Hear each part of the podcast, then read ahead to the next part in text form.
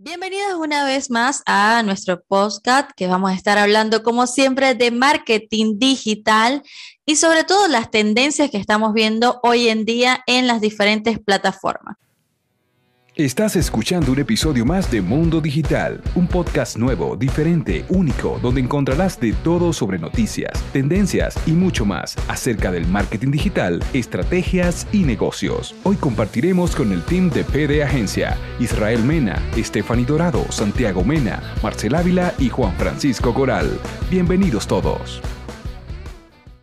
El día de hoy tenemos una gran invitada que nos va a estar mencionando todo acerca de la identidad de las marcas en las diferentes plataformas y qué tenemos que tomar en cuenta para crear todo lo relacionado a el impacto visual que van a tener las marcas dependiendo también en la red social en la cual se encuentra. Muy buen día, Nores. Bienvenida a este espacio que tenemos preparado para todos nuestros invitados que son expertos en diferentes áreas. Y bueno, preséntate para que todos aquellos que te están escuchando sepan quién es la experta del día de hoy. Un gusto enorme saludarte primero y bueno, a todos los que nos están viendo. Eh, bueno, mi nombre es Norelquis Ramírez, nadie me llama así, me conocen como Nor Estudios y soy socióloga y tengo más de 15 años trabajando en el área de la fotografía y soy experta en lo que es el comportamiento de masa, de grupo, en el marketing y en el diseño, em, todo lo que tiene que ver con, obviamente, con fotografía para marcas. Así que bueno, un placer estar acá y bueno, nada, dispuesta allí a resolver todas las dudas que, que quieran. Excelente, muchas gracias Nore. Nore, teníamos algunas pequeñas inquietudes, y digo eso a todos aquellos que nos están escuchando en este momento, sobre las tendencias que van a venir por lo menos durante este año, pero sobre todo algunos ítems que consideramos que son relevantes para el momento de iniciar toda la identidad en parte del mundo digital. Primero, ¿tú qué consideras que son esos formatos que tienen mayor relevancia en las diferentes plataformas o hoy en día, ya sea que estemos hablando, no sé, menciona por lo menos Instagram, que tenemos hoy en día en LinkedIn, algo que, que tú me puedas mencionar y decir, bueno, hoy en día las plataformas y sobre todo el formato visual que más tiene impacto es el siguiente, para que notemos de una vez. Bueno, mira, yo creo que primero hay que entender que el mundo del marketing es dinámico y es eh, constante. Y lo que sirvió en alguna oportunidad en años atrás eh, no va a ser lo mismo ahorita, ¿no? Si, ha, ha, sufrido sin duda alguna algún tipo de variación. Y la característica más evidente que acompaña este cambio es de inmediatez, esa necesidad de impactar en un periodo de tiempo muy corto, ya sea em, porque ya como que leer, no sé si es que pasó de moda, pero al menos la gente no está eh, tan dispuesta a lo que es una lectura y por eso lógicamente todo lo que van a ser los formatos audiovisuales son los que ganan gran parte del terreno. Y están aquellos que tienen, em, sobre todo, se van a posicionar bien, los que tengan consideración en una generación de interés que sea muy breve, en pocos segundos, porque eso es lo que define estas características nuevas o estos tiempos, que es esto que les comentaba de la inmediatez. Entonces, definitivamente los formatos de video, y si le incluimos animaciones mucho mejor, son los que van a estar ahí en boga, ¿no? El gran boom eh, desde hace un tiempo para acá es TikTok y sin duda el tema de los reels para lo que es Instagram, ¿no? Y bueno, nada, los formatos de los envíos y las stories Fíjate que las stories las han incorporado ya varias, eh, eh, otro tipo de plataformas, ¿no? Ya las stories no son únicas en, en, el ámbito de Instagram. Entonces, yo creo que lo que podamos utilizar, en, eh, al menos en estas plataformas principales, eh, todavía Facebook se sigue considerando, está entre Instagram, Facebook y, y, y, perdón, a ver, perdón que hoy mi cámara está un poco intermitente, por aquí vamos. Bueno, eh, estas plataformas este, se siguen manteniendo como las primeras en el mercado y en todas vamos a tratar de utilizar este tipo em, de formato audiovisual. Ahora bien, hay que conocer y analizar la naturaleza de cada marca para saber cómo va a ser esa periodicidad de uso del formato de video y, utilizar otros formatos también. El formato de imagen no quiere decir que vaya a dejar de existir, ¿eh? sino que simplemente eh, hay que hacer el análisis de cómo va a ser eh, para cada marca esta frecuencia de utilizar los formatos audiovisuales y las animaciones y, em, y todavía lo estático, la imagen. Excelente, excelente. Eso es lo que quiere decir que el impacto visual sigue tomando, como siempre, las características para la inmediatez, todo lo que está relacionado con las tendencias, dependiendo de las plataformas. Me encantó que mencionaras el caso de TikTok y obviamente que nos ha hecho eh, irnos más hacia lo orgánico y siendo un reto también, porque uno estaba acostumbrado a que la imagen tenía que ser perfecta, impecable, toda bien diseñada y hoy en día, a pesar de que tiene que tener una buena calidad, lo orgánico, como, como tú dices, tiene un mayor impacto y sí, mientras más nos veamos en las diferentes plataformas y más interactivos seamos, es muchísimo mejor al momento de crear una marca. Y ahora, ¿cómo se juega con la identidad gráfica en ese proceso? ¿Qué, nos puedes dar como que de consejo? Yo digo, bueno, si lo orgánico y si la parte de video tiene mayor impacto, entonces, ¿cómo hacemos con lo que tradicionalmente nosotros veíamos que era, eh, digamos, redes sociales muy bien diseñadas, todas tenían que sus colorcitos, sus líneas, toda esa identidad, pero ahora cómo involucramos esos lineamientos de esta es la marca con su identidad visual también, pero jugando con lo audiovisual, porque me parece sumamente interesante.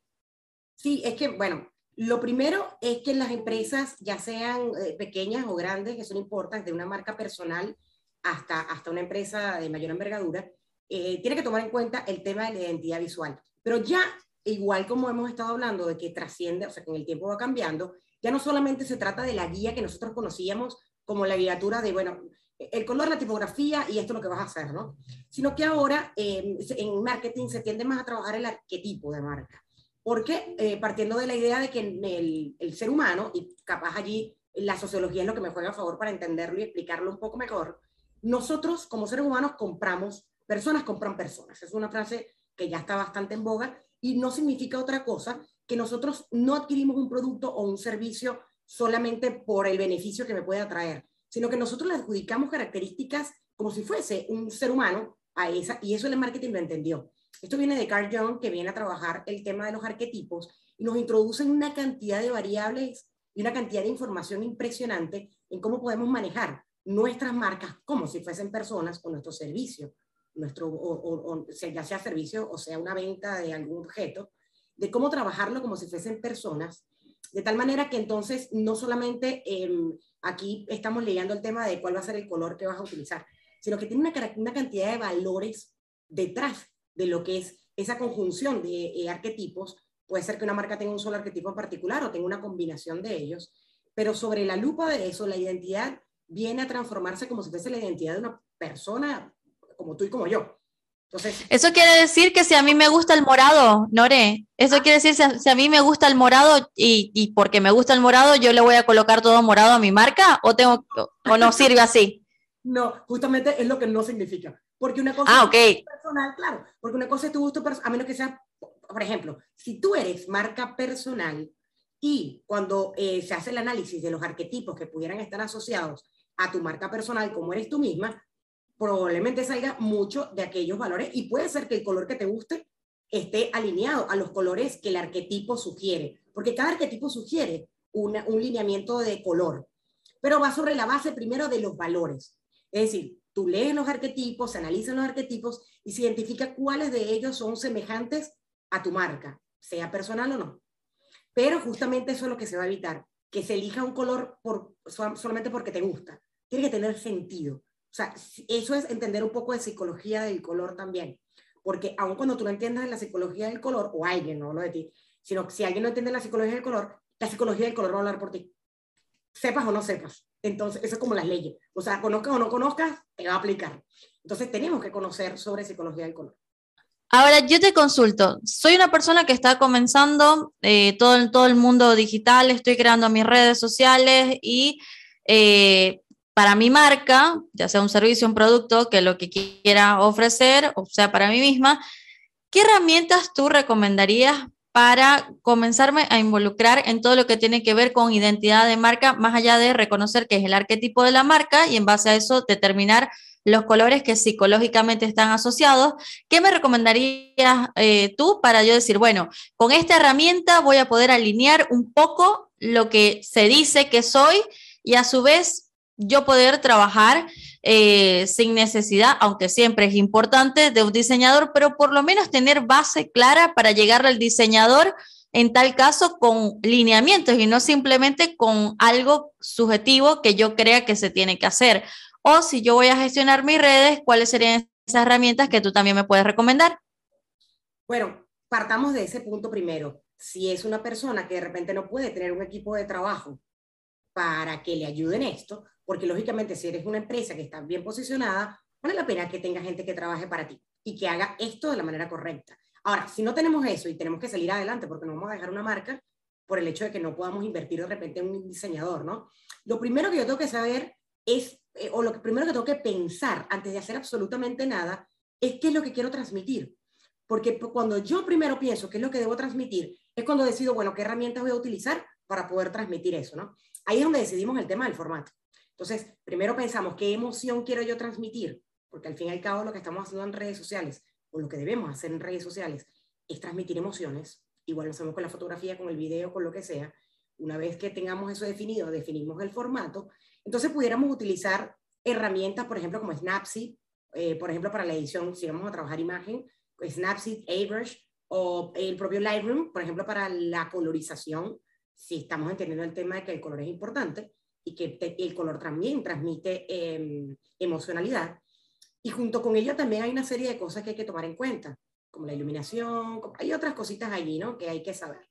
Pero si eres una persona eh, que tiene una marca personal y no, puede, y no tiene que invertir o no puede invertir todavía en alguien que haga este tipo de cosas por ti, este tipo de herramientas te va a funcionar.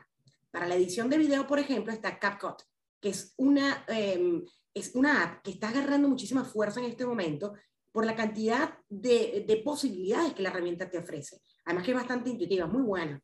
Y, em, y no necesitas saber, por ejemplo, de Premiere, que es el otro tipo de herramientas eh, que utilizaría alguien que está trabajando video eh, o edición de video de manera más profesional. Pero igual, independientemente de que se pueda em, hacer una u otra, siempre hay una alternativa. Si tienes que a quién pagarle, pues trabajará con todo el paquete de Adobe, Premiere, After Effects, Illustrator, Photoshop. Y si no, pues utilizamos las herramientas que tengamos a mano. Bueno, Nore, muchísimas gracias por estar en esta nueva edición de nuestro podcast y sobre todo de darnos todas esas herramientas que son increíbles para tener en cuenta el día de mañana si yo voy a comenzar mi emprendimiento o voy a hacer mi marca personal, sobre todo para irme adecuando al entorno de lo que tenemos hoy en día. Y me quedo con ese mensaje de los formatos tienen que ser cada día más orgánicos, pero también tienen que tener su, toque de identidad visual con el tema de los arquetipos, los colores, para lograrme posicionar en un mundo digital que cada día está más demandante y que sobre todo nos tiene una buena jugada con los diferentes formatos que cada vez más se van desarrollando en las diferentes redes sociales. Muchísimas gracias, Nore. Ha sido un placer tenerte aquí y mi nombre es Dani Rincón. Nos vemos en una próxima ocasión, nos escuchamos en una próxima ocasión nuevamente con nuestro podcast que estamos creando para todos los usuarios que están involucrados en el mundo del marketing digital. Esperamos que este contenido te haya servido para tu emprendimiento y tu vida diaria. Si deseas conocer más acerca de nosotros, no dudes en escribirnos en nuestras redes sociales. Búscanos como PD Agencia. Si te ha gustado el episodio de hoy, dale me gusta, compártelo y comenta. Así podremos llegar a más personas y ayudar a más profesionales como tú. Te esperamos en el próximo episodio y hasta entonces nos vemos en las redes.